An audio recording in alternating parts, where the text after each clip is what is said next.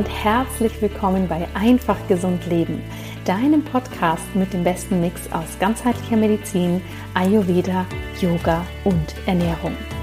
Mein Name ist Dr. Jana Scharfenberg. Ich bin praktizierende Ärztin, Yogalehrerin, Ayurveda-Expertin und Buchautorin und ich freue mich unglaublich, dass du heute hier im Podcast wieder mit dabei bist. Ich hoffe sehr, es geht dir gut. Ich hoffe, du hast einen schönen Sommer und dass du ein wenig freie Zeit genießen kannst, dass du gesund bist, dass es ja, du gerade in einem sicheren Umfeld bist und dass alles so läuft, wie du dir das wünschst. Es war ja wieder viel, viel los in letzter Zeit. Und da ist es dann noch mal wichtiger, dass wir alle gut aufeinander achten, ähm, uns gut Sorge tragen und dementsprechend sende ich dir hier auf jeden Fall ganz, ganz viel positive Energie. Die heutige Episode ist ein bisschen anders als die Episoden, die du sonst so kennst, denn es ist eine exklusive Podcast-Episode, die ich mit dir teilen möchte, die ich für mein Ayurveda for Life Jahresprogramm aufgenommen habe. In diesem Programm gehen wir ja das gesamte Jahr einmal durch verschiedene Ayurveda-Themen durch.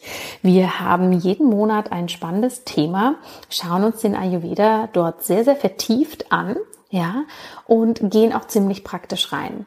Und die lieben Teilnehmer bekommen nicht nur einen exklusiven Podcast, der ziemlich lang und ausführlich ist, sondern sie bekommen auch ein Magazin, sie haben regelmäßige Yoga-Klassen, Meditationen, ganz viel verschiedenen Input und mein Team und ich begleiten sie wirklich das, dadurch das Jahr durch, wie wir den Ayurveda wirklich leben können.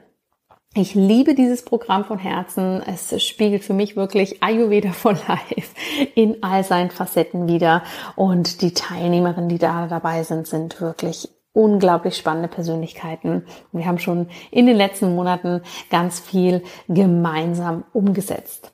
Und als ich mich jetzt an die Planung für den Podcast gesetzt habe, dachte ich, Mensch, vielleicht darf ich dir hier auch mal noch ein bisschen mehr Einblick geben, denn Ayurveda for Life ist im März bzw. April gestartet und seitdem haben wir ja gar nicht so wirklich neue Mitglieder aufgenommen. Das bedeutet, wir gehen da für uns gerade als geschlossene Gruppe durch. Aber für dich ist es vielleicht spannend, hier einen tiefergehenden Einblick zu bekommen. Und dementsprechend möchte ich eine dieser exklusiven Podcast-Episoden sehr, sehr gerne mit dir teilen. Und zwar eine, zu der wir immer unglaublich viele Fragen bekommen. Es geht um die Konstitutionsanalyse beziehungsweise um unsere eigene Konstitution und wie wir diese für uns gut herausfinden können. Und da bin ich wirklich in die Tiefe gegangen. Nutze diese Podcast-Episode also für dich, um da wirklich einzutauchen. Nimm dir die Zeit dafür, kannst sie auch gerne mehrmals anhören oder hab Stift und Zettel dabei, um hier wirklich einen Eindruck zu bekommen. Ja, ich teile diese Podcast-Episode jetzt hier in diesem Kontext sehr, sehr gerne, weil ich glaube, dass du da ganz viel für dich mitnehmen kannst. Normalerweise gebe ich diese Episoden, die exklusiv für Ayurveda for Life sind, natürlich nicht nach draußen, weil wir da sehr tief reingehen und es mir super wichtig ist, hier natürlich alle Fragen drumherum dann auch persönlich beantworten zu können. Dementsprechend hör diese Folge mal an und wenn du merkst, Ayurveda for Life spricht dich an oder es wäre etwas, wo du gerne mehr darüber erfahren möchtest, dann schau gern mal in die Show Notes, denn ich habe dir dort die Warteliste verlinkt. Dann kannst du dich dort eintragen und wenn wir das nächste Mal die Türen öffnen, dann sehr, sehr gerne dabei sein oder dir natürlich alle Informationen zu diesem wirklich sehr transformierenden Programm einmal durchlesen. Jetzt wünsche ich dir aber erstmal ganz viel Spaß damit und ja, viel Neugierde, wenn es darum geht, deine eigene Konstitution vielleicht mal aus einem ganz anderen Licht zu sehen. Ich freue mich so sehr, dass du jetzt hier für diesen Input da bist, denn der ist ganz, ganz essentiell, um den Ayurveda zu verstehen aber auch um dich selbst zu verstehen und natürlich dieses riesengroße Thema, was uns immer überall begegnet, das Thema Doshas und Dosha-Analyse, dass du das endlich richtig für dich verstehen kannst. Denn ja, die Doshas sind grundsätzlich natürlich ein ganz, ganz großes Herzstück im Ayurveda, Aber ganz ehrlich, sie sind eben auch nicht alles. Und häufig fokussieren wir uns so, so stark auf diesen einen Bestandteil, einer riesengroßen Lehre. Und das macht es natürlich sehr, sehr schwierig für uns. Denn zum einen blenden wir wahnsinnig viel aus, was auch wichtig ist für uns. Und zum anderen gehen wir das eben häufig dann sehr verkopft an und machen es uns damit ganz schön schwierig, indem wir uns selbst limitieren, aber indem wir auch eben den Ayurveda für uns limitieren. Was das bedeutet, darauf gehe ich dann natürlich gleich drauf ein. Warum ist es mir aber auch so ein großes Anliegen, dass du für dich deine Konstitution verstehst und dass du auch für dich ein Vorgehen an der Hand hast, wie du deine Konstitution eben verstehen kannst? Du merkst schon, ich spreche hier nicht unbedingt von einer Analyse, sondern wirklich von einem Verständnis. Denn darum geht es. Denn das häufigste, was mir in meinen Beratungen, in meinen Kursen, in meinen Workshops, aber auch in meinen Online-Angeboten passiert, ist, dass Personen kommen die irgendwo einen Test gemacht haben, ohne eben weitere Kenntnisse dazu zu haben oder Vorkenntnisse zu haben und dementsprechend vielleicht auch gar nicht betreut sind, wenn sie diesen Test für sich machen. Ja, es ist ja Usus, da musst du ja nur mal googeln, da findest du wahnsinnig viele verschiedene Konstitutionstests. Und das Ganze darf man natürlich kritisch sehen. Denn auf der einen Seite ist es schön, dass wir eben dieses Wissen so leicht und so super verständlich und digital zugänglich haben.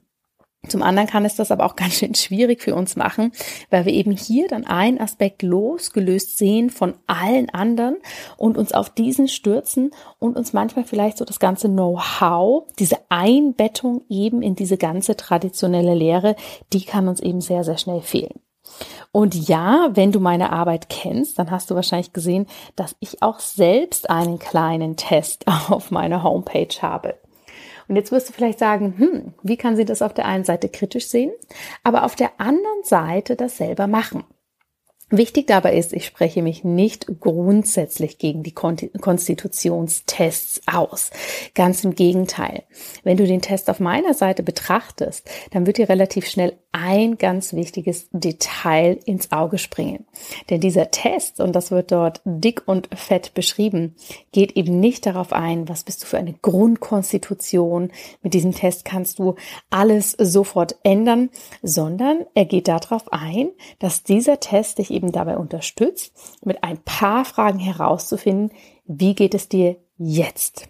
Also was ist dein jetziger Ist-Zustand in diesem Moment? Ja, und das ist natürlich aus meiner Perspektive durchaus legitim, das eben mit ein paar Fragen abzufragen. Denn so kannst du für dich wirklich herausfinden, was brauche ich jetzt genau in diesem Moment. Und dementsprechend bekommst du dazu dann auch die essentiellen Tipps und ganzheitliche Betrachtungsweise, was du jetzt für deine Situation tun kannst. Dieser Test ist aber nicht dazu da, dich bis ins kleinste Detail zu analysieren, dir das große ganze Bild zu geben. Und was du bei mir ehrlich gesagt eh sehr, sehr selten sehen wirst, ist, dass ich dir dann dafür eine Lebensmitteltabelle gebe oder eine klare Gebrauchsanweisung, wie du anhand deines Doshas nun leben musst oder vielleicht darfst. Ja, und das ist aber das Problem, was ich häufig sehe, dass eigentlich ganz, ganz viele dieser Tests, die wir finden, dass die auf eine ähnliche Sache abzielen, dass sie eigentlich sagen, ich gebe dir jetzt eine kleine Orientierung. Ich gebe dir jetzt einen Anhaltspunkt. Ja, und wir diese Tests aber häufig machen und für uns denken, okay, jetzt habe ich hier einmal zehn Minuten verwendet. Vielleicht war ich sogar bei jemandem, der das für mich analysiert hat und das war dementsprechend ausführlicher, kompetenter und länger. Aber was dann eben häufig passiert ist, dass wir dieses Ergebnis nehmen und das für uns eins zu eins umsetzen wollen. Ja, das heißt, wir schauen danach, welche Lebensmittel darf dieses Dosha essen? Wie sollte mein Lebensstil sein? Auf was sollte ich noch achten? Und das ist dann etwas, wenn das für uns kognitiv nicht stringent nachvollziehbar ist, warum wir das machen sollen, dann wird es natürlich für alle anderen Ebenen unseres Seins sehr, sehr schwierig, das dann eben zu greifen. Ja, ein Beispiel. Wenn du irgendwo liest, du bist ein Pitta-Typ und Pitta-Typen dürfen keine Tomaten essen. Das greife ich jetzt mal bewusst so aus der Luft. Ja. Peter-Typen dürfen keine Tomaten essen. Du hast aber vielleicht bisher in deinem Leben sehr, sehr gern Tomaten gegessen, hast dich damit eigentlich auch immer wohl gefühlt. Und jetzt liest du plötzlich, ach du Schande, die Tomaten, die leckeren, die ich im Sommer da auf meinem Balkon habe, die darf ich eigentlich gar nicht essen. Und wenn sich diese Erkenntnis, Erkenntnis in Anführungsstrichen, wenn sich die aber nicht mit deinem Empfinden und deinem Erleben deckt, ja, dass du zum Beispiel sagst, oh, jetzt kann ich mir erklären, warum ich nach dem Essen von Tomaten angeschwollene Gelenke bekomme. Auch dieses Beispiel bewusst aus der Luft gegriffen, ja.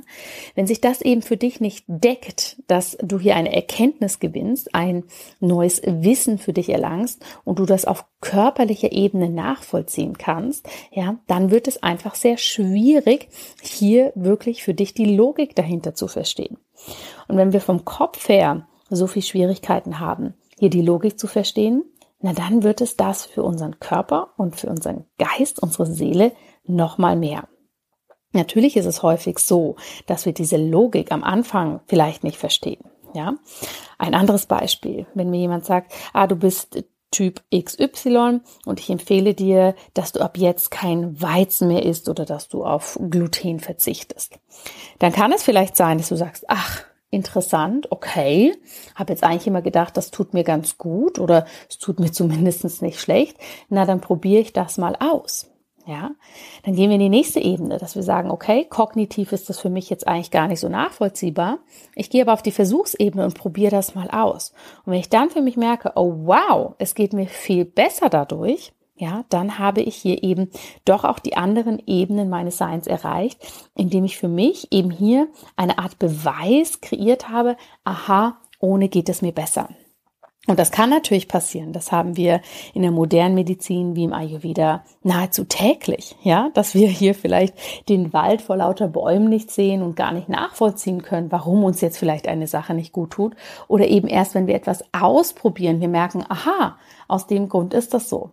Andersrum natürlich genauso. Ne? Nicht nur, was uns nicht gut tut, sondern vor allem, wir wollen uns ja immer auf das Positive sozusagen fokussieren, vor allem auch das, was uns gut tut. Und das Problem ist aber, dass wenn du so einen Test irgendwo machst und dann vielleicht hier recherchierst oder irgendwo eine Lebensmitteltabelle in einem Buch liest, äh, von einem Therapeuten bekommst, anhand eines Tests bekommst, da wird es natürlich schwierig, weil dann ist das nicht sehr individualisiert, ja, denn nur weil du eine gewisse Dosha-Konstitution hast, bist du ja natürlich trotzdem ein wundervolles Individuum. Das heißt, zwei gleiche Dosha-Typen sind nicht per se gleich. Da komme ich später nochmal drauf. Aber erstmal hier dieses Verständnis für. Du gehst eigentlich davon aus, dass du etwas für dich persönlich individualisierst und gehst dann aber trotzdem darauf, dass du eine generalisierte Empfehlung nimmst. Ja, also ich bin ein Peter Watter Typ. Okay, die sollten das essen und jenes nicht. Und das gilt für alle Abermillionen Peter Watter Typen da draußen auch. Das ist natürlich nicht der Grundansatz des Ayurveda. Und das ist auch nicht, wie das mit den Doshas funktioniert. Und ich finde das so schade, weil das ist wirklich das, was ich am häufigsten sehe, dass Menschen zu mir kommen und sagen, ah, ich habe da einen Test gemacht und dann habe ich die Empfehlung angeschaut und habe versucht, das umzusetzen. Das war aber wahnsinnig kompliziert für mich. Ähm, ich habe keinerlei Veränderung dadurch verspürt. Das war viel zu viel auf einmal. Ich habe nicht nachvollziehen können, warum ich das machen soll. Und dann habe ich einfach gemerkt, der Ayurveda ist wohl nichts für mich und das ist einfach super, super kompliziert. Und das ist natürlich sehr, sehr schade, wenn dann so eine wunderbare Heilkunst so schnell hier, sagen wir mal, abgeschrieben ist, ne? weil eben wir einen Teilaspekt genommen haben, den dann unglaublich groß gemacht haben, gedacht haben, wir gehen hier super individuell ran und dann eben generelle Empfehlungen versucht haben umzusetzen, die vielleicht für uns gar nicht die passende sind und natürlich vielleicht auch versucht haben, alles auf einmal umzusetzen. Und dann wird es natürlich sehr, sehr schwierig gerade das Thema Lebensmitteltabellen, was tatsächlich immer noch sehr, sehr häufig ein großer Wunsch ist von vielen Menschen, ja, wenn sie eine Analyse für sich gemacht haben, eine Tabelle zu bekommen, um diese als Leitplanke oder Orientierung zu haben. Diese Lebensmitteltabellen sind durchaus sinnvoll, aber Achtung, nur in sehr, sehr spezifischen Lebenssituation. Das heißt, wenn ich zum Beispiel eine starke Dysbalance habe, die ein Ayurveda-Arzt oder Ärztin, ein Therapeut oder Therapeutin mit mir gemeinsam herausgefunden hat, mit mir gemeinsam durchgesprochen hat und dann für sich festgestellt hat, es macht jetzt einfach Sinn, situativ hier eben spezifische Lebensmittel zu integrieren oder aber auch wegzulassen. Ja, das ist das grundsätzliche Ansinnen dieser Lebensmitteltabellen eigentlich einmal gewesen, dass wir bei sehr, sehr intensiven Dysbalancen diese nutzen können, um eben diese Dysbalancen an sich wieder in eine Balance zu bekommen. Ja, und das eben unter der Aufsicht, unter der Mithilfe von ausgebildeten Fachpersonal.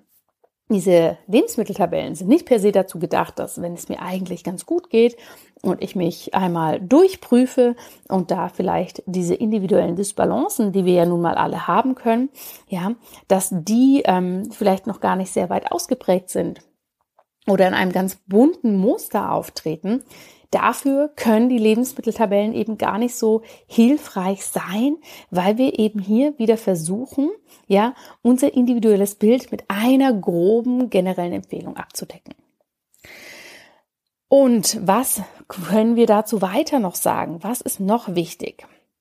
Häufig wird eben so ein Test, so eine Konstitutionsanalyse nur einmal gemacht und das Ergebnis wird dann eben nicht in Relation gesetzt und auch nicht mehr hinterfragt. Ja, das heißt, wir nehmen etwas, was wir als die Weisheit oder die Wissenschaft des Lebens bezeichnen, analysieren uns einmal und sagen, das war's. That's it. So sind wir.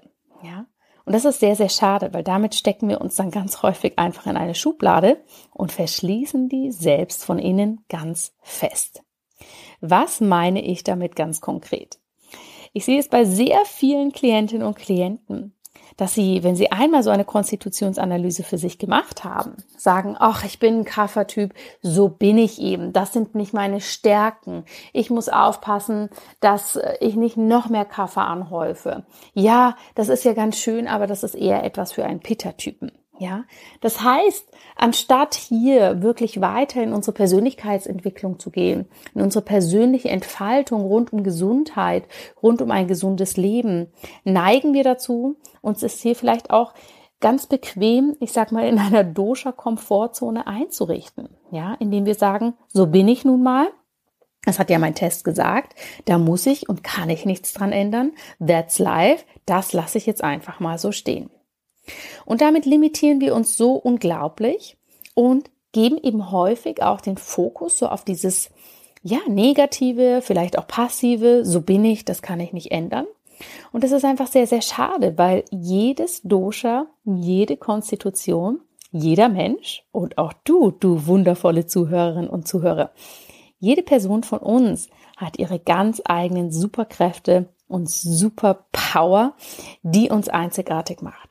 Und das ist auch aufgrund deiner ganz individuellen Dosha-Konstitution. Das darfst du niemals vergessen, dass die dich stark machen, dass die dich einzigartig machen und zu diesem tollen Mensch, der du eben bist.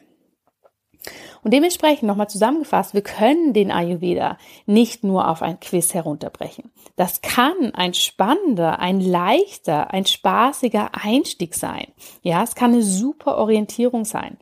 Aber eben, sowohl der Ayurveda ist so viel mehr als auch ein, als ein Quiz, als auch du. Vergesst das bitte nie, niemals. Ja? Wir fokussieren uns dann eben zu sehr auf die Umsetzung der Empfehlung, die nach einem Ergebnis sozusagen definiert wurden, anstatt das große Ganze aus den Augen zu verlieren. Ja, dass der Ayurveda sagt, ich möchte für dich, dass du in deiner Balance lebst. Ich möchte, dass du glücklich und erfüllt lebst. Mm. Und häufig verlieren wir uns selbst eben dadurch auch so ein wenig aus den Augen, weil wir uns eben hier in diese Struktur reinpressen und es natürlich ganz fraglich ist, ob das für uns die richtige Struktur ist und wir natürlich auch Lebewesen sind. Ja, wir verändern uns, wir transformieren uns. Wir sind geprägt von inneren und äußeren Einflüssen und da können wir uns einfach nicht nur auf das herunterbrechen und herunterbrechen lassen. Was ist jetzt aber wichtig? Wie kannst du für dich vorgehen, beziehungsweise welches Know-how ist für dich auch wichtig, wenn du für dich die Doshas und deine Konstitution zum einen besser verstehen möchtest, zum anderen aber auch für dich erfahren möchtest, wie du hier vorgehen kannst, um nicht nur deine eigene Konstitution zu erfahren und zu verstehen, sondern diese auch authentisch zu leben und auf das zu reagieren, was du wirklich brauchst. Hier möchte ich auf ein paar Punkte eingehen, die du hier für dich nutzen kannst. Das ist Punkt Nummer eins. Wichtig ist für dich, dass du die Doshas wirklich global verstehst. Ja, also dass du hier rauskommst aus dem punktuellen, Kaffer ist so, Peter ist so, sondern dass du ein allgemeines Verständnis für die Doshas entwickelst. Punkt Nummer zwei, es ist wichtig, dass du dich damit auseinandersetzt, was ein ayurvedisches Mindset ist und wie das sich zu unserem westlichen Mindset, was wir natürlicherweise alle haben, wie sich das unterscheiden kann. Punkt Nummer drei, dass du deinen eigenen Leitfaden für dich kreieren kannst. Also anhand von was und wie möchtest du deine eigene Konstitution eben nicht nur analysieren, sondern vor allem auch erfahren und leben. Punkt Nummer vier, es ist wichtig, dass du all deine Facetten deines Seins betrachten lernst und auf diese auch eingehen kannst. Und Punkt Nummer fünf, es ist ganz wichtig, dass du immer deinen jeweiligen Fokus kennst. Denn dann kannst du so wirklich auf dein Dosha-Wissen so ganz toll zurückgreifen und dieses anwenden. Ich möchte jetzt auf jeden dieser fünf Punkte eingehen, dass du hier einfach noch etwas Background-Wissen hast und dann natürlich loslegen kannst. Nochmal kurz zur Wiederholung. Wir wollen die Doshas global verstehen, ein ayurvedisches Mindset entwickeln, einen eigenen Leitfaden kreieren, alle Facetten unseres Seins betrachten und unseren Fokus kennen.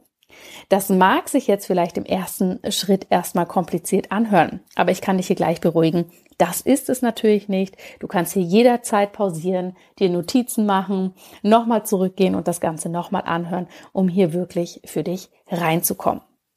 Lass uns einmal damit loslegen, was es bedeutet, die Doshas global zu verstehen.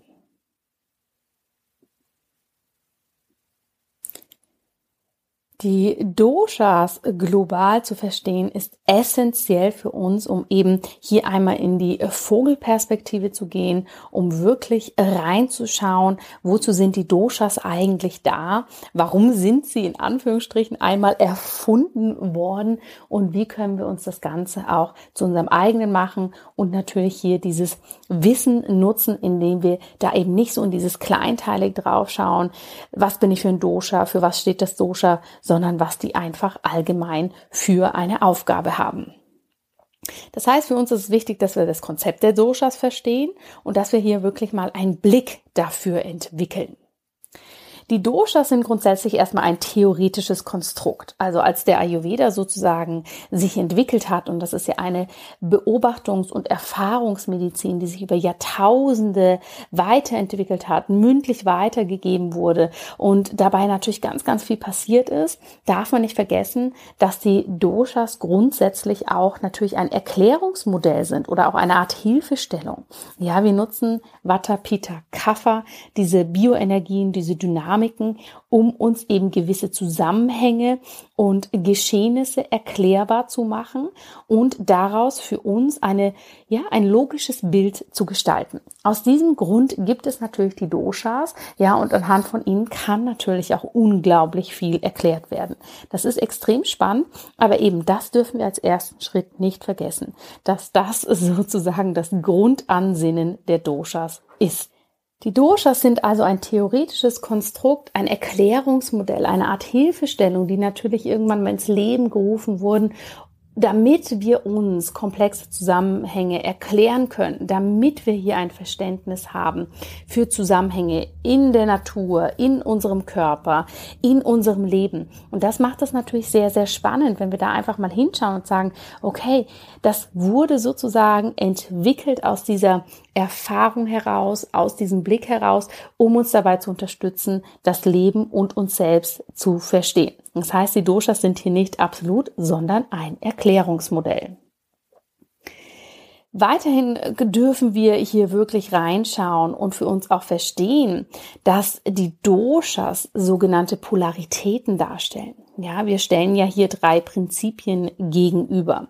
Das heißt, bei Polaritäten haben wir grundsätzlich eigentlich meistens zwei Pole, die sich ähm, krass in einer Gegenüberstellung befinden.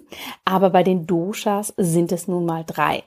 Das bedeutet, wir haben die Polaritäten aus der Dynamik, aus der Transformation und aus der Stabilität. Ja, die Dynamik mit dem Vata Dosha, die Transformation mit dem Pitta Dosha und die Stabilität mit dem Kapha Dosha.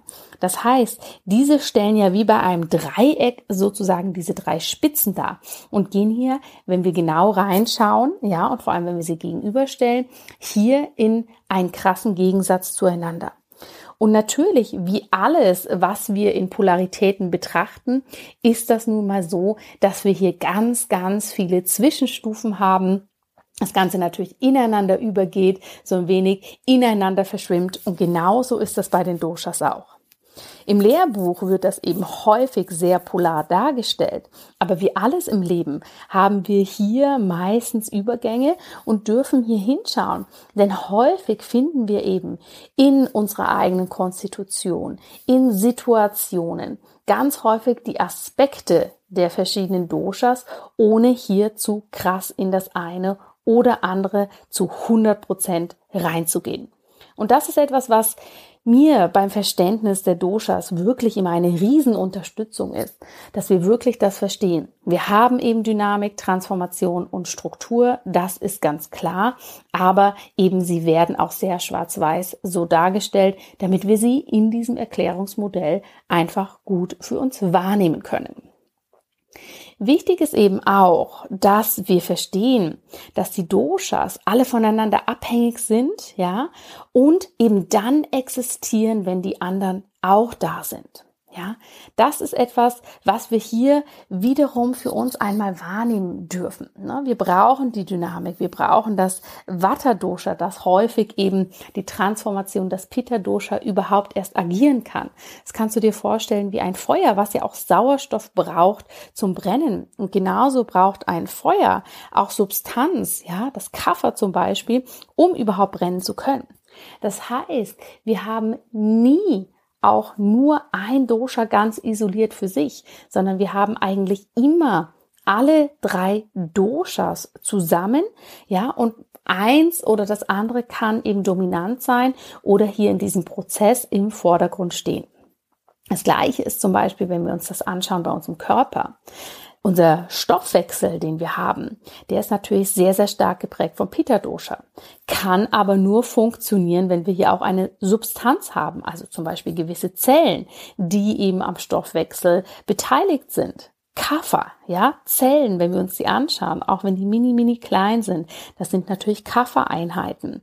Und natürlich brauchen wir hier auch eine Dynamik, eine Bewegung im Stoffwechsel, vielleicht sogar einen Impuls, der das auslöst, dass ein gewisser Stoffwechselprozess in Gang gesetzt wird. Und das hat wiederum viel mit Watter zu tun. Und du siehst also, wenn wir hier wirklich hinschauen, dann gehen die eigentlich immer Hand in Hand. Ja, Watter kann zum Beispiel die anderen Doshas bewegen, Pita kann die anderen Doshas transformieren und Kapha kann die anderen Doshas zum Beispiel strukturieren. Ja, und das ist nicht nur in unserem Körper so, das ist genauso in der Natur so. Als Beispiel, Kaffer kann die anderen Doshas strukturieren. Was bedeutet das? Wenn du einen See siehst, ja, wenn du Wasser siehst, dann ist das strukturiert durch das Kaffer Dosha, weil das Erdige sozusagen die Form von dem See vorgibt und dem eine Art Behälter ist. Genauso haben wir aber auch in einem See die Bewegung, ja, weil ein Fluss vielleicht in den See hineinfließt und irgendwo wieder hinaus und dadurch das Wasser immer in einer gewissen Zirkulation ist. Ja, also die Doshas können sich sehr, sehr gut gegenseitig beeinflussen, gegenseitig bedingen und sind in vielen Punkten vielleicht auch voneinander abhängig.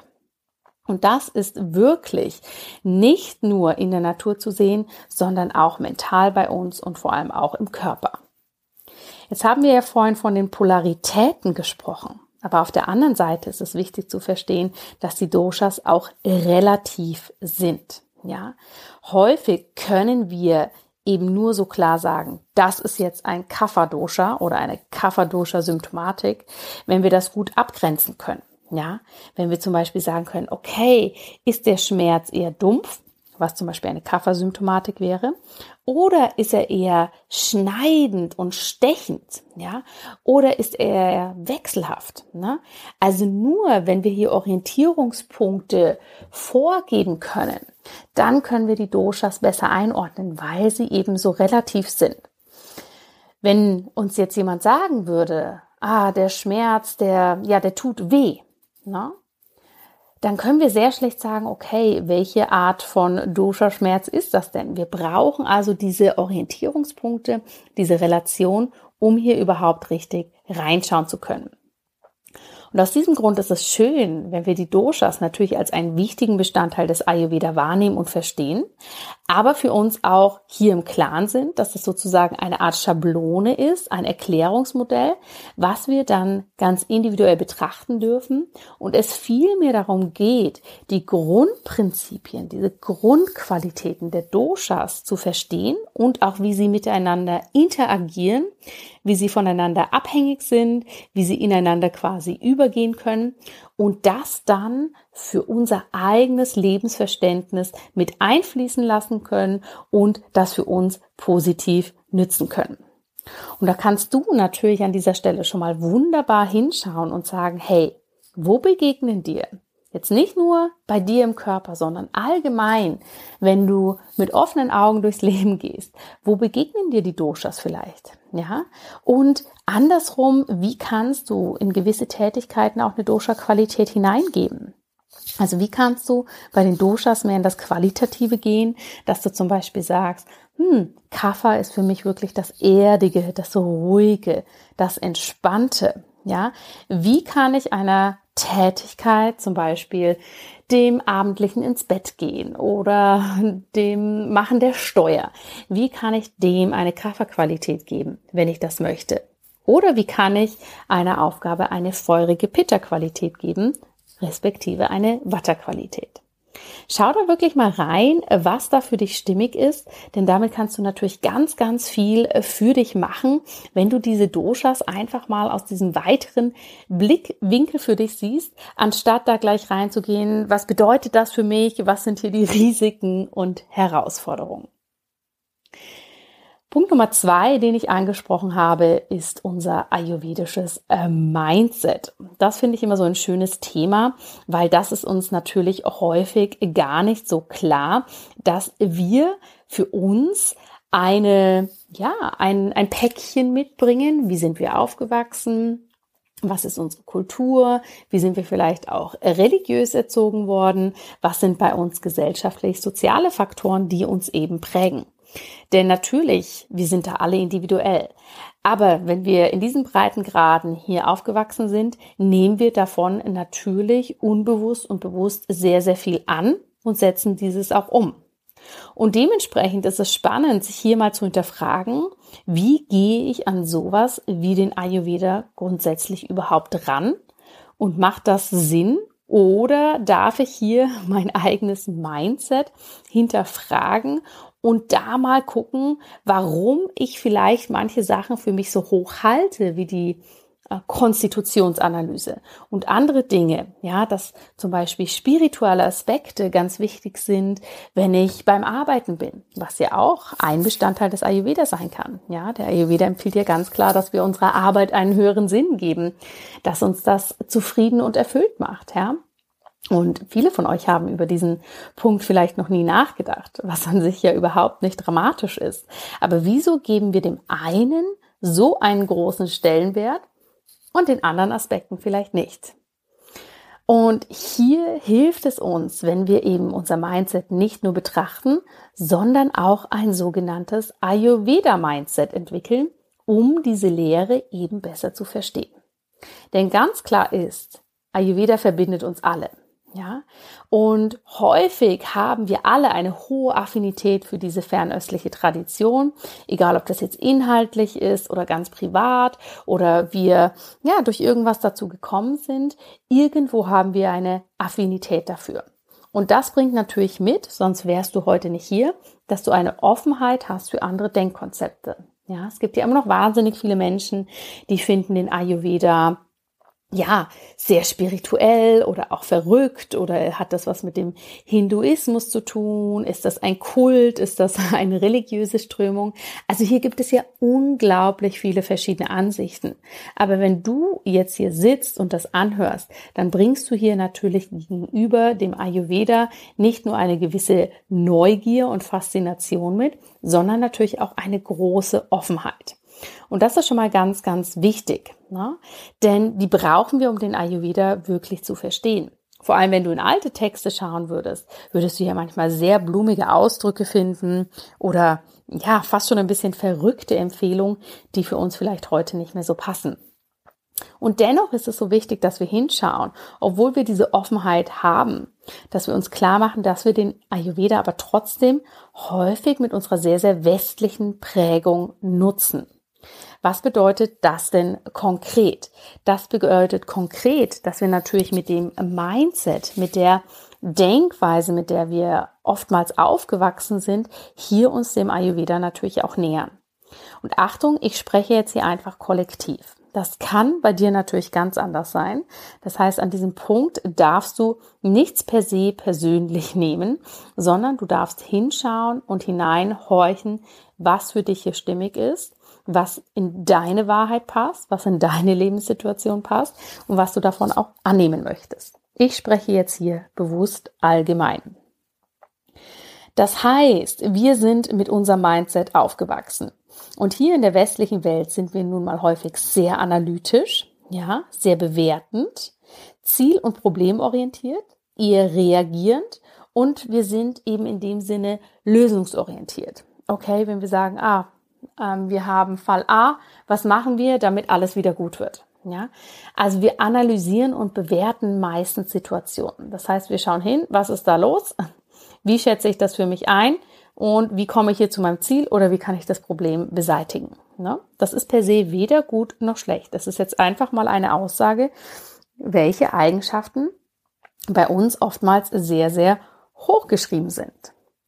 Und wenn wir in den Ayurveda reingehen, dann ist es tatsächlich mehr so, dass hier häufig eher ein, sagen wir mal, ja, ein sehr umfassender Blick auf die Dinge ist. Ja, also auch wenn ich mit meinem Ayurveda-Arzt in Indien spreche, der würde niemals so schnell, zum Beispiel im medizinischen Kontext, eine Diagnose stellen, ja, wie ich das tun würde, obwohl ich auch lange, lange, lange den Ayurveda studiert habe tief in diesem Wissen drin bin, neige ich natürlich einfach ja, mit meinem Background dazu, dann schneller eine Diagnose zu stellen, im Ganzen dadurch natürlich auch eine Bewertung zu geben, als jetzt viele traditionell indische, ayurvedische Ärzte das tun würden. Ja, weil es dort einfach in der Kultur gar nicht so verankert ist, hier so ziel- und problemorientiert zu sein, sondern eben eher das Umfassende, das Annehmende, das Neutrale ein Punkt ist.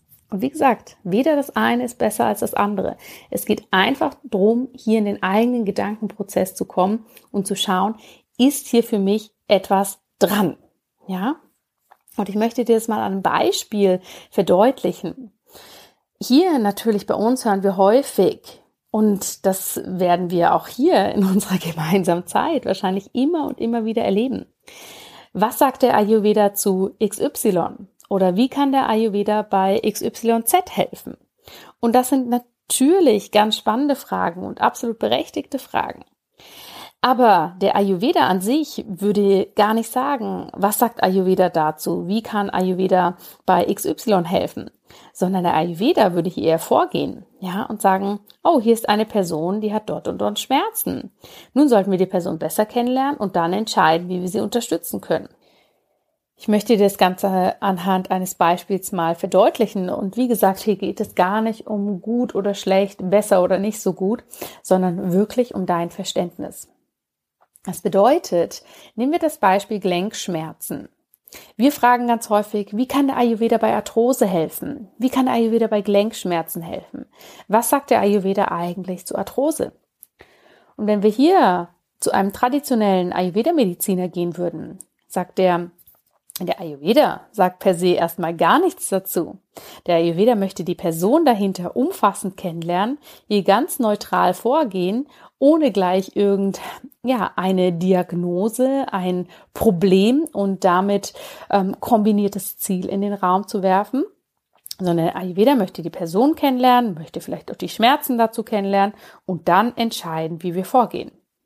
Und du wirst dich wahrscheinlich dabei erwischen, dass du hier in unserer gemeinsamen Zeit auch häufig mal die Frage stellen wirst, was sagt der Ayurveda zu XYZ?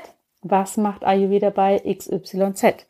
Und das ist ganz normal, denn wie gesagt, das ist einfach so diese Prägung des Denkens, die wir alle mitbringen, die eben in dem Raum, wo Ayurveda herkommt, eben ganz, ganz anders ist und dementsprechend auch ganz, ganz anders mit den Doshas und vor allem auch mit der Dosha-Konstitution verknüpft ist. Ja, und das dürfen wir einfach nicht vergessen. Denn wenn wir das machen, dass wir in unserem Mindset bleiben, ja, dass wir hier sofort in die Problemlösung wollen, ein Ziel wollen, eine klare Benennung der Dinge, dann haben wir eben hier das Problem, dass wir diese Empfehlungen, die der Ayurveda hat, die er auch rund um die Konstitution hat, dass wir diese Empfehlungen nehmen und für uns als Dogmen verstehen. Ah, der Ayurveda sagt, wenn ich ein Kaffertyp bin, dann darf ich nur das und das machen. Dann ist das und das auf jeden Fall für mich verboten. Und das ist natürlich überhaupt nicht das Ansinnen des Ayurveda. Denn so nutzen wir diese Theorie und machen sie eben zu einer sehr, sehr rigiden Praxis für uns. Der Ayurveda sagt, ich muss dreimal am Tag warm kochen. Der Ayurveda sagt, ich muss morgens vor sechs aufstehen. Der Ayurveda sagt dazu ehrlich gesagt überhaupt nichts. Der Ayurveda bringt uns hier Empfehlungen mit und wir dürfen dann für uns schauen, was passt. Und das erzeugt eben genau diesen Zustand, den ich vorhin schon erwähnt habe, diese Kategorisierung und die Schubladen, ja, in die wir uns selber stecken und die wir dann von innen schön fest zumachen. Und das lässt eben wenig Offenheit zu. Dadurch geht unsere Intuition verloren und das ist einfach sehr, sehr schade. Und das Wichtige ist einfach zu verstehen, natürlich leben wir hier im westlichen Kontext und das ist auch völligst in Ordnung, dass wir hier rangehen und oftmals so analytisch denken oder in dieses reinraten, dass wir eben so gern hier eine klare Empfehlung, eine klare Lösung hätten, ein 1, 2, 3, 4, 5 Step-Plan anhand dem wir nur leben müssen und alles wird wunderbar. Aber so ist das im Ayurveda nicht. Das ist eine Mitmachmedizin. Ja, wir dürfen hier aktiv werden. Und sie hat natürlich eine wahnsinnig hohe intuitive Komponente. Und die ist auch so, so wichtig in dem Bezug auf unsere Doshas. Und aus diesem Grund ist es natürlich auch ganz wichtig für uns, dass wir das vom Mindset her immer mal wieder im Bewusstsein haben. Ja, vor allem, wenn wir merken, wir fragen, was sagt der Ayurveda dazu? Dass wir hier wirklich in uns reingehen und nochmal verstehen, okay, wir haben hier eben unser westliches Mindset. Es gibt das ayurvedische Mindset und für uns am Ende des Tages ist wahrscheinlich ein Mix super. Ja, lass uns das das ayurvestliche Mindset nennen, wenn wir hier wirklich für uns reinschauen und wirklich sagen, hey, was ist für mich richtig? Was ist da eine Empfehlung? Was ist meine Orientierung im Ayurveda?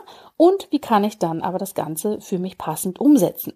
Weil das ist es ja, was wir am Ende des Tages brauchen, dass wir für uns aus diesen reichhaltigen Empfehlungen schöpfen können, dass wir für uns wahrnehmen können, was möchte ich, wo will ich hin, wie kann ich das machen und was sagt auch meine innere Weisheit dazu, weil dann bringen wir tatsächlich das Beste aus diesen ganzen Welten zusammen.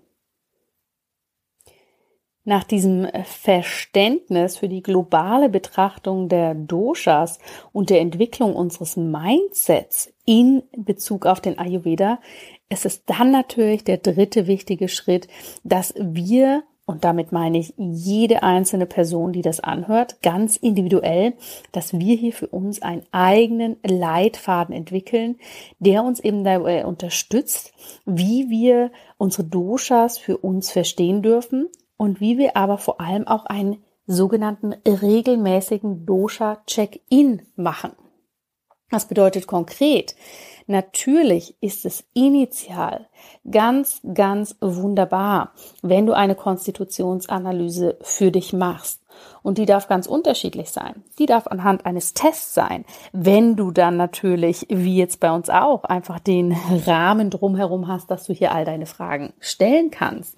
Das kann selbstverständlich auch bei einer Ayurveda-Ärztin oder einem Arzt sein. Das kannst du dir wirklich aussuchen, was hier für dich passend ist. Aber eben diese Analytik, ja, das nennen wir ja den, diesen Vorgang, unsere Konstitution für uns herauszufinden, so gerne eine Analyse. Das ist wunderbar. Das gibt uns einfach eine tolle Leitplanke vor. Aber wenn wir diese Analyse für uns gemacht haben, auf dem Papier, sozusagen schwarz auf weiß, hier einmal ein Ergebnis haben, dann ist für mich ganz essentiell, dass wir von dieser, ich sag mal, kognitiven Analyse, also eher von der kopflastigen Analyse, dann wirklich reingehen und für uns eine Gefühlsanalyse machen. Was meine ich damit konkret? Eine Gefühlsanalyse bedeutet, ja, dass wir hier wirklich für uns schauen, wie fühle ich mich eigentlich? Wie geht es mir? Ja, wie fühlt sich mein Körper an? Wie fühle ich mich geistig? Was steht für mich an? Und je klarer und bewusster wir das wieder für uns lernen oder je besser wir hier in uns reinhören können, das bedarf manchmal Übung. Das ist absolut normal. Ganz, ganz häufig haben wir das in unserem schnellen Leben einfach total verlernt, hier hinzuschauen, hinzuhören, hineinzuspüren, was unsere wirklichen Bedürfnisse sind. Aber je mehr wir uns das üben, und das geht wirklich natürlich am besten, indem wir es immer und immer wieder machen, dass wir in die Ruhe kommen und uns fragen, wie fühle ich mich? Was brauche ich? Ja, wie geht es mir? Je häufiger wir das machen, desto häufiger kommen wir eben in diese, ich nenne es jetzt mal Gefühlsanalyse. Und das Schöne ist, du kannst das dann eben nutzen und für dich reinspüren, hm, welches Dosha spiegelt denn diesen Zustand jetzt am besten wider? Oder auch welche Qualität? Mit welchem Dosha verknüpfe ich das? Ja, Überleg mal, wenn du dich fragst, wie fühle ich mich? Was kommt denn da häufig zur Antwort? Ich fühle mich schwer. Ich fühle mich blockiert.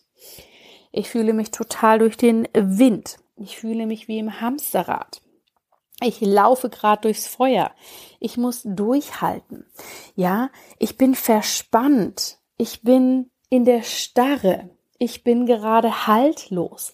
Also wenn du allein das einmal betrachtest und dir dann überlegst, Moment mal, Watter steht für das Windige, für das Luftige, ja, für das Wirbelige. Kapha steht für die Struktur, für die Erdung. Ja, Pitta steht für das Feuer, für das Schnelle.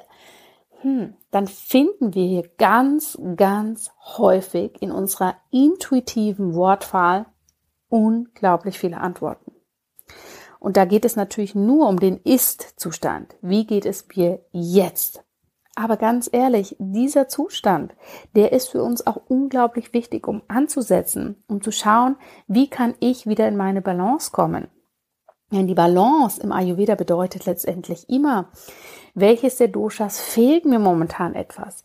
Wie kann ich das besser in mein Leben integrieren, um hier eben in meine individuelle Balance zu kommen. Ja, und die eine Person braucht vielleicht hier ein bisschen mehr Feuer. Die andere Person braucht ein bisschen mehr Kaffee. Und das ist alles gut so. Aber je häufiger du hier eben für dich reingehst und dich fragst, wie geht es mir? Oder wie fühlt sich auch dieses Symptom an? Wie fühlt sich die Situation an? Wie fühlt sich, ja, jeder Moment meines Lebens, der mir gerade bedeutend ist. Wie fühlt er sich an? Welches Dosha könnte hier im Vordergrund stehen? Und dementsprechend, und das darfst du wirklich die nächsten Wochen mal ganz banal so für dich runterbrechen und letztendlich wirklich einfach mal so ausprobieren, indem du das für dich klar benennst und sagst, hm, okay, und mit welchem Dosha könnte das jetzt zusammenhängen? Und dann reingehst und fragst, okay, was für eine Qualität kann ich denn jetzt mehr gebrauchen? Und häufig kann das auch eine kombinierte Qualität sein. Ja, dass wir sagen, oh, ich brauche mehr Leichtigkeit, ich brauche aber auch ein bisschen mehr Herzenswärme. Dass du eigentlich für dich von innen heraus schon spürst, ach, ich brauche Watter und Pita. Probier das einfach mal aus. Ja, denn häufig merkst du, ah, vielleicht ist die Konstitutionsanalyse, die du gemacht hast, die ist wunderbar, die gibt dir Anhaltspunkte. Sie kann aber einfach nicht jeden Moment deines Lebens abbilden, weil du bist ein dynamisches Lebewesen und dementsprechend ist auch alles in deinem Leben transformativ. Alles wandelt sich, alles wechselt sich und du darfst hier genau hinschauen, was brauche ich jetzt? Denn es ist wundervoll für uns, wenn wir hier einmal eine Momentaufnahme machen. Ja, ich vergleiche das immer so gerne mit Fotos. Wenn du ein Foto machst von dir, dann hast du eine tolle Momentaufnahme von dir. An der orientieren wir uns. Ja, wenn jemand das Foto sieht, erkennt die Person dich. Wenn das Foto im Pass ist, kannst du dich damit ausweisen. Ja, du kannst dich damit identifizieren. Ja, es bedeutet aber ja nicht, dass du immer genauso aussiehst wie auf diesem Foto oder dass du dich auch genauso fühlst wie in dieser Situation. Und genauso ist das mit unserer Konstitution am Ende des Tages auch. Also mach es dir zur Gewohnheit, hier wirklich in eine Gefühlsanalyse zu gehen. Denn letztendlich, ja, natürlich analysieren wir diese Doshas. Was wir aber eigentlich sehr, sehr viel mehr machen, ist, wir erleben sie, wir erfahren sie, wir erfühlen sie, wir entwickeln sie, ja, indem wir für uns genau hinhören, was brauche ich. Und je klarer du da reinhören kannst und diese Qualität benennen kannst, umso leichter wirst du es natürlich immer wieder haben, dann auch gewisse Empfehlungen anzupassen. Wenn du dann zum Beispiel von einer Morgenroutine liest und merkst, ui, ich brauche jetzt aber in meiner Morgenroutine einfach eine gewisse Ruhe und Stabilität, weil der Tag danach sehr busy wird ah, das sind Kafferelemente. Wie kann ich die hineinbringen? Oder ich brauche morgens einfach wirklich diese Wärme, diese Power. Das heißt, ich brauche Pitta. Jetzt steht da aber irgendwo in irgendeinem Ayurveda-Buch, ich soll ganz lange meditieren morgens. Ja, dann ist das vielleicht nicht passend für dich, aber du darfst das Pitta reinbringen, indem du hier morgens vielleicht schon mal deinen Stoffwechsel aktivierst, eine Runde tanzt, eine Runde schwitzt. Ja, also je klarer du da reingehen kannst, umso besser. Und auch das ist ein Weg. Das ist, wie gesagt, nichts, was von heute auf morgen uns als Routine in Fleisch und Blut übergeht, hier überhaupt für uns nachzufragen, ja, diesen kleinen Check-in zu machen oder aber auch immer schon ganz genau zu hören, wo stehen wir und was brauchen wir. Aber ich sag dir eins, es lohnt sich. Es lohnt sich wirklich, hier in diese Haltung zu kommen, in diese Routine, weil sie wird dir ganz, ganz viel mitgeben. Und du darfst dich hier, das ist auch wunderschön, immer wieder auf deine Superkräfte fokussieren. Denn jede Dosha-Konstitution hat hier ihre ganz eigenen Superkräfte. Ja, häufig lassen wir uns eben hier von irgendwelchen negativen Beschreibungen leiten. Ich habe es häufig, dass Teilnehmerinnen in der Ayurveda-Ausbildung sagen, oh, wenn man Wattertyp ist, da ist man ja ganz schön blöd dran, weil da ist man ja so super nervös und hebelig. Ja, das mag sein, aber in den meisten Fällen ist das natürlich überhaupt nicht so, weil wir hier individuell alle ganz verschieden sind, jedes Dosha seine ganz eigenen Superkräfte hat und wir eben häufig eine Kombination sind. Und auch das darfst du nicht vergessen. Wir sind ja nur lebensfähig, weil wir alle drei Doshas in uns tragen. Und häufig zeigt sich eben das eine oder das andere. Und was ich immer ein schönes Beispiel finde, um diese Konstitution auch noch äh, verständlicher zu machen, Du kannst dir jetzt vorstellen, wie die drei Primärfarben. Ja, wir haben die Primärfarben und die mischen sich in uns zu unserem ganz eigenen Charakter, zu unserer ganz eigenen Konstitution. Aber trotzdem sind wir ja nicht alle im gleichen Violettton oder im gleichen Grünton, sondern es gibt ja auch hier unfassbar viele Schattierungen des Grüns. Und genauso ist es mit den Doshas auch. Ja, es gibt niemals die Situation, dass zwei Vata-Pitta-Typen komplett gleich sind.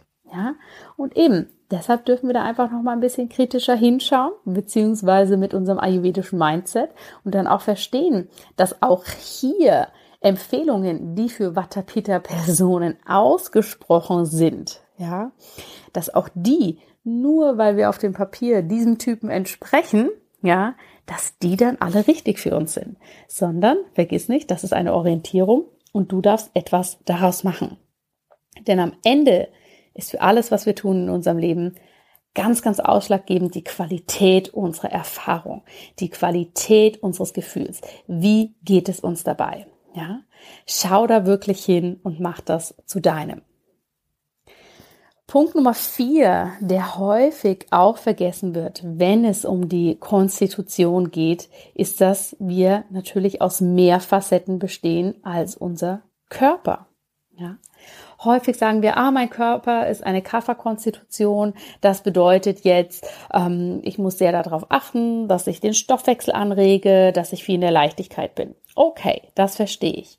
Was ist denn jetzt aber, wenn ich in einer Kafferkonstitution bin und mich nervös fühle? Darf ich das überhaupt? Weil ich bin doch eine Kafferkonstitution. Ich müsste doch in dieser Zentrierung und in dieser Beständigkeit sein. Wie bringe ich das denn jetzt zusammen?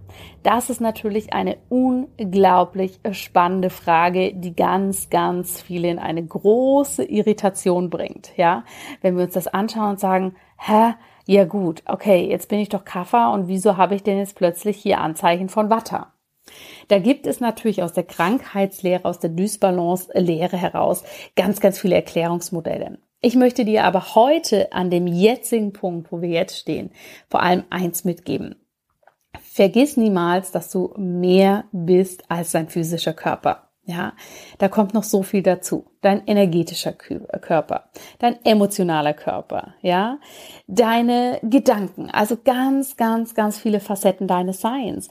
Und natürlich dürfen auch hier auf den unterschiedlichen Ebenen unterschiedliche Doshas präsent sein. Ja, es gibt ganz viele Menschen, die vielleicht körperlich sehr, sehr Pita ausgeprägt sind, aber mental dann vielleicht Kaffer ausgeprägt. Und da gibt's natürlich alle möglichen Kombinationen. Und zu häufig fokussieren wir uns eben nur auf eine.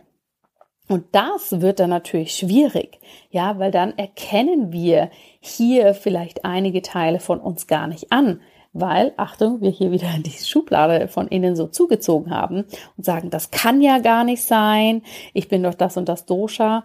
Und je mehr du für dich erkennst, du hast alle Doshas in dir, ja, und die wirken auch immer, und zwar nach dieser globalen Betrachtungsweise, die wir vorher angesehen haben, ja. Je klarer du das für dich verstehst, umso klarer kannst du auch verstehen, ah, ja, natürlich fühle ich mich körperlich total müde, aber ich kann geistig super angespannt sein. Ja, das haben ganz, ganz viele Menschen von uns, dass wir hier eben zwei verschiedene Zustände haben. Also vergiss nicht die unterschiedlichen Facetten deines Seins und dass wir eben niemals nur ein Dosha sind. Denn das bringt mich abschließend zu Punkt Nummer 5. Ja, denn genau dieser Zustand, dass wir eben verschiedene Facetten haben, dass wir hier häufig eine Schwierigkeit damit haben, anzuerkennen, oh, welches Dosha wirkt denn jetzt und was bedeutet das für mich? Das bringt viele meiner Klientinnen und Klienten an den nächsten Punkt, dass sie sagen, hm, aber wenn ich jetzt für den Körper eher Watter brauche und für den Geist eher Kaffer, das ist ja super gegensätzlich. Was soll ich denn da jetzt machen? Ich habe jetzt total Angst, dass ich hier was für meine mentale Ebene mache und dadurch mein körperliches Kaffer noch mehr in den Überschuss bringe. Und so ist das natürlich nicht. Ja, so ist das auf gar keinen Fall, dass du hier sagst, okay, wenn du auf der einen Ebene für eine Facette etwas tust, dass sich das dann sofort in den anderen Bereichen niederschlägt. Ja, wir sind keine Maschinen, wo wir in der einen Seite was reingeben und dann sofort auf der anderen Seite was passiert. Aber hier merkst du eben, dass wir dann häufig in dieses westliche Mindset reinrutschen und sagen, ja, okay, aber auf der Ebene habe ich das, dann sollte ich doch auf der Ebene nicht versuchen, dieses Dosha dann auch noch anzukurbeln. Was kann ich tun? Denk hier dran, dass immer alles relativ ist und dass es vor allem wichtig ist, wo setzt du deinen Fokus und was brauchst du auch gerade im Fokus? Ja. Wenn du merkst, okay, du hast körperlich wenn wir mal bei diesem Beispiel bleiben, ein ausgeprägtes Kaffer. Merkst aber auch, dass du auf der geistig-mentalen Ebene sehr stark im Pita bist, sehr stark in der Anspannung und dich das unglaublich stresst und dass das anfängt, dich auszubrennen, ja, was steht dann für dich im Fokus? Wieder in die Entspannung zu kommen? Oder steht im Fokus, oh, ich möchte auf gar keinen Fall, dass mein Körper etwas äh, Kaffeeenergie abbekommt, weil der hat ja eh schon Kaffeeenergie. Und hier bitte immer und immer wieder reinschauen. Was steht für dich im Fokus? Was brauchst du? Und womit möchtest du auch starten? Ja? Denn gerade wenn wir merken, wir haben einen Bereich, der ist gerade nicht in der Balance, hier fühlen wir uns nicht in unserer Leichtigkeit, in unserem Flow, dann ist das auch das Signal von unserem Körper, von unserem Geist, hier wirklich hinzuschauen, hinzuhören und hier wieder in die Balance zu kommen. Und natürlich haben wir eben auf den verschiedenen Ebenen vielleicht unterschiedliche Doshas, die wirken. Aber schau auf das, was du jetzt brauchst und was für dich der Hauptfokus, die Hauptpriorität ist, hier in deine Balance zu kommen oder diese Balance zu halten. Denn ich sag dir eins, der Rest wird kommen. Ja, das ist wie so ein Dominoeffekt. Du fängst irgendwo an, du gehst hier hinein, kümmerst dich um, gut um dich. Du gehst hier hinein, beginnst dich gut um dich zu kümmern, beginnst dich hier zu priorisieren, beginnst dir selbst die Signale zu geben, dich um dich zu kümmern und der Rest wird natürlicherweise peu à peu kommen.